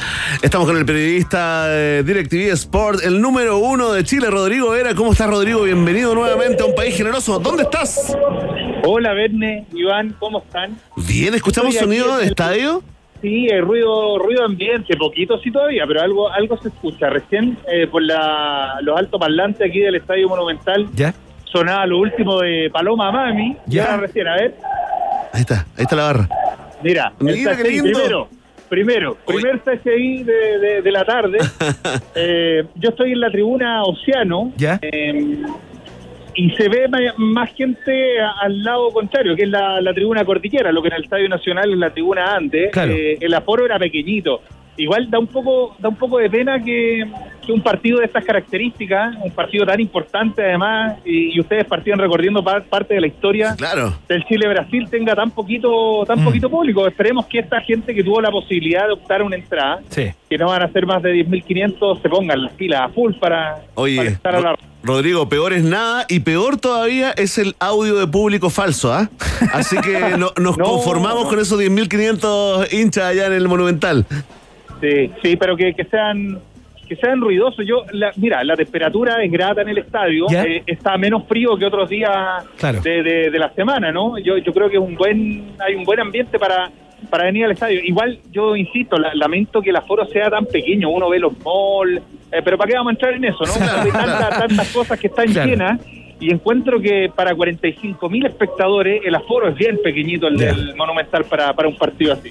A ver, Rodrigo Vera, eh, vamos a pasar por lo que va a pasar en, en- en breves minutos más, ¿no? Eh, pero hagamos un poquito de historia. Eh, ¿qué- desde tu perspectiva, ¿cuáles son los hitos de alguna manera en esta, en esta relación futbolística entre Brasil y Chile, más allá del desequilibrio, ¿no? Sí, pero, pero yo creo que ahí está lo primero, Ivana. Yo, yo creo que lo primero está en que en que Chile es capaz de ganarle a Brasil a lo largo de la historia. Yo creo que eso marca una diferencia y una distancia, por ejemplo, con los Chile-Argentina, que, que parecen hasta la historia reciente de la generación dorada y las finales ganadas por lanzamientos penales, que igualmente es ganar y es imponerse con todas las de la ley. Eh, yo creo que igual hasta ese momento eh, siempre nos fue muy desfavorable ese duelo. Yo creo que el Chile-Brasil no, tiene, tiene otra cara. Eh, a veces nos han vapuleado y nos han pasado por encima con todo. Y, y me tocó también a mí reportear y vivir esa época, ¿ah? cuando nos hacían cinco goles. Claro, en- siempre nos tocaba con ellos, además, ¿no? En, en Brasilia, o cuando con Ronaldinho nos pintaron la cara en Suecia, era un amistoso. Y, y esa época bien bien dura, bien, bien triste, donde parecía que era imposible. Pero después esa historia también cambió. Y yo creo que a lo largo de- de- del recorrido futbolístico de la historia de la selección hay momentos, se les ha ganado Copa América. ¿Cuándo cambió? ¿Cuándo cambió la historia, Rodrigo? No, yo, yo creo que a diferencia, por eso insisto, como yo creo que fue en el punto con Argentina, porque a diferencia de Argentina, eh, ha habido distintos momentos donde Chile sí ha doblegado a Brasil y lo hizo desde los 80 para adelante, fue, fue capaz. O sea, de hecho, en la Copa América le gana, le gana 4 a 0 en Córdoba. En, en esa Copa América donde Chile después se mete en la final para jugar contra Uruguay. Mira, Y- y- y tenemos uno de los audios. Ya que estás hablando de eso, Rodrigo Vera, para, para refrescar la memoria emotiva, ¿no? Entiendo que te- tenemos justamente uno de esos goles del partido de, eh, de la Copa América en Mendoza, el año 87, justamente cuando Chile le hace cuatro a, a- Brasil. Mira, a ver. Letelier buscando a. Gran pase con Letelier. ¡Qué golazo de Chile! ¡Qué golazo! Juan Carlos Letelier. Carlos la Letelier. tocó con Astengo. ahí está. Fútbol. El potoco. Fútbol chileno y gol de Juan Carlos Letelier. Oye, Esto es goleada. yo me acuerdo- Esto es como para no creerlo. Exactamente, dos de y dos de Ledriel hermoso, para mí está eh, era una cosa absolutamente inverosímil, Rodrigo, en ese momento. Era, era una locura. Eh, sí, yo era niño, igual que ustedes. Claro. Y yo, no lo recuerdo en la, no, no sé, en, en un imposible, ¿no? Era como que esto que está pasando no, no es real. Claro. Porque además, no sé, volviendo al punto, Chile no, no ha goleado nunca a Argentina, como sí pudo golear a, a Brasil. Y, y después de ese momento eh, vienen, vienen otros más. Yo no sé, ustedes recordarán, la hay una Copa América donde Chile le gana 3-2 con goles de Zambrano. Eh, y Zambrano que se hablaba del, claro. sí, de- del plan ZZ, ¿se acuerdan? El gran Richard Zambrano, tremendo, ¿ah? Sí, sí. Plan ZZ, Chile hace lo más difícil en, en esa Copa América, que es ganarle a eh, ganarle a Brasil y después no, no se logra meter en la siguiente ronda, pero bueno, es parte de lo que vino después, pero Chile le gana ahí. Después yo también tengo, vam- vamos a ir salpicados, ¿no? Te nomás. recuerdo del 2000, cuando Chile gana en el Estadio Nacional, en una noche brillante, brillante de Marcelo Sala. Hay, hay un empate también con Espérate, espérate. Por ahí. El 2000 ganamos, entiendo que le ganamos a Brasil y no ganamos más, ¿no? le ganamos 3-0 y después quedó fuera de la Copa del Mundo. Claro, Quedó claro, fuera de la no. Copa del Mundo. Ojo, ojo que, mira, pasó después también para Rusia 2018, que, que ya con el equipo de San Paoli, que es con el Chile ganador de Copa América, empiezan las clasificatorias a Rusia. Y en la segunda fecha Chile le gana 2-0 a, a Brasil en, Claro. en Santiago. Y, y después Chile no llega a la Copa del Mundo, a pesar de que esa vez es la última, la última hizo fue hace, hace rato ya, que perdió Brasil por clasificatoria. Después no perdió nunca más. Ah, mira. Nunca más. Tiene, tiene algunos empates y el resto son todos triunfos. Entonces ha pasado años sin que nadie le gane a Brasil por, por este formato. Me acuerdo de ese 2-0 con goles de Alexis Sánchez y eh, Edu Vargas.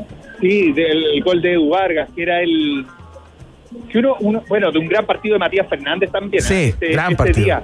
Y, y uno a veces se olvida de, mm, a propósito de lo que puede pasar hoy día, cuando se dice que Chile no tiene un filtrador de pelota, o cuando empezamos a, a echar de menos un, un 9, un centro delantero, este genera- esta generación ganó muchos partidos y partidos muy relevantes sin tener ninguno de esos dos de esas dos funciones. Eh, uno se olvida, por ejemplo, que Chile le ganó al campeón del mundo a España en el Maracaná Sí, eh, pues. sin un jugador que filtrara pelota y sin un 9 de área. Y le pasó por encima como aplanador al campeón del mundo. Entonces, de pronto uno se instala como como cosas o discursos que, que hay que mirar un poquito la historia reciente para darse cuenta que, que no, no son estrictamente como la falencia por qué Chile no, no gana. Pero bueno, Oye, es otro tema. estamos conversando con el periodista deportivo, el number one, directamente desde DirecTV a un país generoso, Rodrigo Era, eh, repasando los grandes éxitos y fracasos de eh, Chile contra Brasil. Oye, a propósito de fracasos, eh, Rodrigo, ¿ah? Eh, yo creo que un momento doloroso, más allá de todas las pepas que nos hizo Robinho, más allá de siempre eh, eh, pasar de fase en los mundiales y toparnos con Brasil y que nos hiciera cuatro, ¿no? Yo creo que el palo de Pinilla puede ser, será el momento más doloroso que hemos vivido en, la historia de estos dos. Mira, escucha esto. ¡Ay, la puta madre! No lo puedo creer. Era el gol del partido. Estremeció la pelota en el travesaño. Dios mío, qué culo. Perdón, qué suerte. que tienen los no, no, otra cosa no se puede decir. Mamita. Ahí está Eh, ¿Cómo yo- lo sufrimos, ah? Yo estaba detrás de ese arco. No, ¿en serio? Detrás de ese arco. Me saqué una foto después, muchas horas después, ¿Ya? eh, de terminado el partido, después de que había, no sé, habían terminado las transmisiones. ¿Ya? Eh, Estoy hablando de, de ya muy tarde en la noche, cuando quedaban un par de luces simplemente en el estadio. ¿Ya? La tengo guardada en mi casa, saqué una foto cuando ya habían sacado el arco. Habían sacado el arco y fui hasta, hasta donde estaba ese maldito travesaño Sí. y me, me fotografié con el travesaño. Ese día fue, mm, yo no, yo no lo voy a, cata- a catalogar como un fracaso, yo creo que no un fracaso por, por cómo se dio el partido, pero, pero es doloroso. Claro. tragedia es total. Es súper doloroso porque lo que se vio ese día en Belo Horizonte, eh, yo por lo menos en el recorrido, así con, con la suerte de haber estado en la cancha mil veces, eso no lo vi nunca. Eh, era ver, eh, ya no me acuerdo cuánta gente entra en ese estadio, pero ponle que sean 60 mil personas en, en, en Belo Horizonte que estaban con pánico. Claro. Con pánico, con Sí, pues. pánico. O sea, después de que Chile, porque todo partió como siempre, hizo el 1-0 y parecía que iba a hacer una fiesta. Pero después del gol de Alexi, eh, cambia todo, cambia, Sí, pues. cambia, cambia todo y la percepción, yo lo que no me voy a olvidar nunca, es que la gente tenía, eh, uno lo olía, ¿no? La percepción de que, de que iban a perder el partido los 90 minutos primero. Claro. Y, y yo después creo y estoy convencido de que Chile lo debió ganar en el alargue. Yo juraba que Chile era muy superior a Brasil por varios pasajes del partido. Lo que pasó ese día es, es increíble. Y yo no creo que sea un fracaso, ¿sabes por qué? Porque a partir de ese dolor es donde la generación dorada se juramenta ganar después la Copa América que viene en Chile. Entonces yo creo que ahí hay un punto de inflexión. Recordamos Eh, a Gary, a Gary dándolo todo. Que termina eh, rengueando entre lágrimas, ¿no? Llorando y, y, y como le decía a los brasileños, están todos cagados. ¿Te acuerdas que le hacía el gesto? Sí, no, no, una, una imagen tremenda y, y muy demostrativa de la carrera de Gary Medel. Yo creo que Gary Medel es este partido con Brasil el que se termina de meter ahí de lleno en el corazón de los chilenos, porque eh, de hecho yo me acuerdo que él después eh, eh, a mí me increpa en, en la zona mixta, porque porque sale mucho mucho tiempo. Chile se demora mucho en salir de golpeado, obviamente, del partido. Y, y yo tomo a Gary en la zona mixta. Me acuerdo que estaba Gustavo Huerta al lado mío. Y, y le hablo del micro desgarro, de cómo había logrado jugar con el micro desgarro. Y él que tenía lágrimas en los ojos y todo, se me dice, pero ¿hasta cuándo? Dicen, si no existen los micro desgarros. Era un desgarro y grande. Ah, era gigante. Un desgarro y gigante. Y la verdad es esa, la historia es que él jugó con un desgarro que es médicamente una cuestión imposible, imposible. No, no quiso infiltrarse para sentir el momento en que él ya no pudiera jugar más, porque esto- estaba totalmente la herida abierta cuando eh, una herida interna, obviamente, Sí, claro. pero el desgarro absolutamente, no sé, si partió en unos cuantos milímetros, salió absolutamente abierto de ese, de ese partido. Es un partido imborrable por toda, por todas esas cosas. Yo, yo me quedo de todos los Chile Brasil, que hay muchos, muchos, muchos. Yo creo que ese es uno Sí, que cambia, cambia de alguna Eso- manera la historia del fútbol chileno. No, totalmente, Aunque, mira. aunque nos fue mal, lo cambió. ¿eh? Lloraban los chilenos, pero también lloraban los brasileños después en una descarga de adrenalina cuando eh, pudieron sacar adelante este partido. Le voy a dar mención honrosa, fíjate, ya, ya que partimos recordando ese infame maracanazo al partido anterior, ¿no? Cuando Ormeño eh, eh, lesionó a Branco, en la primera jugada del partido. Claro. En, ese empate uno a uno con esa avispada del mortero Aravena para Basay. Claro. Y golazo. Y Brasil ahí empezó a generarse lo que después Oye, vimos en el Marcanazo, ¿no? Y, y ese día expulsaron a Romario. Al minuto uno. empezar el Sí. partido. Ah, antes de empezar, sí, claro. Sí, sí, sí. Para, Orme- que vean lo, para que vean lo pasado de revoluciones que estaba todo el mundo. Sí. Este- este- bueno, que era el ambiente de la época, que esto era una guerra. Totalmente, nos era la vida. Matar o morir y todos esos conceptos que estaban súper arraigados en, en aquella época. Eh, fue un fue bien violento ese, ese ida y vuelta, pero eran las clasificatorias sí. Y bueno, de todo se aprende un poco. Yo también creo que, que esa historia que partimos escuchando, la del Condor Roja y, y ese Chile-Brasil, también ¡No! ¡No! Se cortó el teléfono. Justo el momento en que le íbamos a- a pedir que se la jugara con un resultado para hoy. Estamos conversando salvó, con ¿ah? Rodrigo Vera, periodista deportivo desde el estadio Mitzi. Por favor, eh, va a intentar otra vez hacer el contacto porque queremos hacer solamente esa pregunta. Quiero escucharlo porque ya que manifiesta cierto entusiasmo, Vera, Sí. a propósito de lo que ha hecho Chile en el último tiempo con Brasil, los partidos que hemos ganado, quizás qué resultado tiene en su cabeza ¿Y tú te la juegas, Iván, o no? Activa el oráculo. Activa el oráculo. Yo me la juego, fíjate, eh, pero yo quiero escuchar a, a Vera, ¿no? Pero la, dale, dale, la perspectiva mía no es tan importante. Yo me la juego con un empate, fíjate. Yo creo que hoy día se va a empatar. Y ahí está, Rodrigo está al aire. No te vas a salvar, Rodrigo. Intentaste esquivar la pregunta del millón. la, la que le hacen al pulpo pol. ¿Cómo Así es. Libera tu pulpo pol interior y cuéntanos cómo, cómo sale Chile hoy. Sí, hoy día voy a hacer como esos animales del Win Show y voy a dar mi pronóstico. ¿Ya? Eh, a ver. sí. No, yo creo que Chile gana. Tengo la sensación que Chile puede Bien, ganar. el bien, me Uno sumo, me sumo. Obviamente, muy cerrado, 1-0. A mí me da confianza en algunas cosas. Creo que llegan en un buen momento los tres del medio: Sí. Ulgar, Vidal y Aranguis. Sí. Y me encanta lo que está haciendo Edu Vargas en Atlético Mineiro. Si juega como lo hace ahí, Mm. es la mejor versión de, de Edu Vargas hace rato. Eh, hace, hace, yo diría, en los últimos tres años. Eh, yo creo que Chile tiene, tiene cosas y bueno, después veamos. Si juega Morales, eh, que sea el partido de su vida. Sí, Tiene claro. que entender Morales que estas oportunidades se dan una vez en la vida, que pasan así, y si la agarra hoy día, eh, puede, puede marcar una diferencia en su carrera importante si es que aprovecha una oportunidad como esta. Pero bueno, vamos a ver. Rodrigo Vera, señoras y señores, desde el Estadio Monumental, listo para trabajar para DirecTV Sports y eh, nada, eh, haciendo este despacho desde el lugar de los hechos. Sabemos que tienes que volver a lo tuyo. Te agradecemos enormemente este contacto, tus conceptos, la historia, el, re- el recuerdo y te mandamos un abrazo muy grande como siempre, Rodrigo. Un abrazo, amigos, que estén, que estén muy bien y ojalá que ande todo bien también aquí dentro. Eso, Eso esperamos. Abrazo, Rodrigo, grande. Chao, Vale, querido. abrazo. Chao, chao. Ahí está, Rodrigo Vera entonces desde el mismísimo estadio. Escuchamos a... mm, ¿Escuchamos a... sí? Escuchamos a Wizard con esta que no tiene introducción, así que al tiro, un golpe al mentón. Buddy Holly en la Rock and Pop. What's with these homies dissing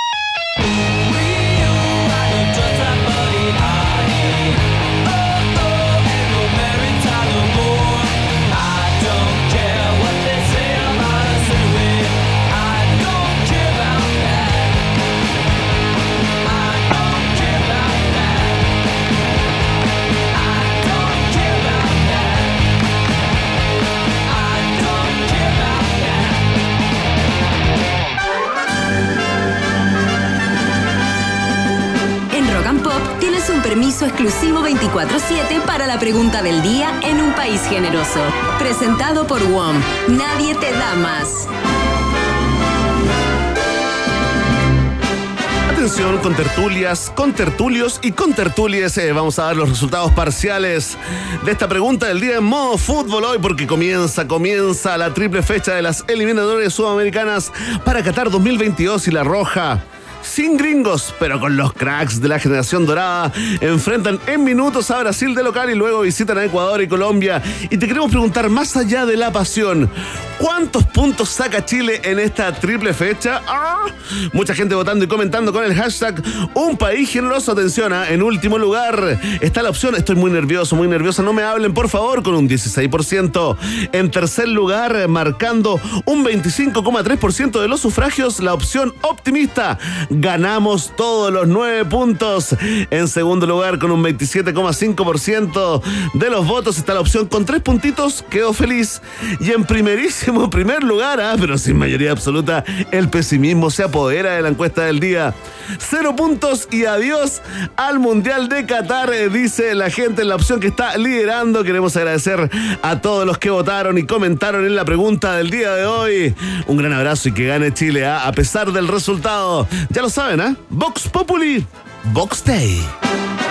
Si tú tienes preguntas, nosotros tenemos respuestas. Esto fue la pregunta del día en un país generoso. Presentado por WOM. Nadie te da más. Viña Tarapacá presenta su master plan de biodiversidad, el origen de un vino excepcional. La viña chilena dio a conocer su plan de clase mundial, desarrollado en el ámbito de la viticultura sustentable y de la biodiversidad, y el impacto directo que posee en el terruño de su fondo, ubicado en el corazón del Valle del Maipo. Descubre más sobre el compromiso de Viña Tarapacá en legadotarapacá.cl. Ya vámonos, que va a jugar Chile. Las zapatillas de clavo. ¿eh? Oye, sí, no, fantástico. Eh, queremos agradecer a toda la, la sintonía de siempre y, y también al equipo. Y, y gracias por todo y nos vemos mañana. Gracias a usted. No, Claro, no, no, gracias no, a ti. Hoy día no hay tiempo para jugar con usted, ministro, de verdad. De. Arena, me voy a Chile. El mejor gringo chileno. Ya está, ¿eh? Pero que igual no está. Sí, Bueno. Estoy pidiendo. Nos despedimos con Madonna, justamente, artista vértebra, ¿eh? como dice Emi, nuestro control de eh, Rock and Pop, así que había que tocarla como, como diera lugar. Artista vértebra, Madonna en Rock and Pop. Hasta mañana, chao.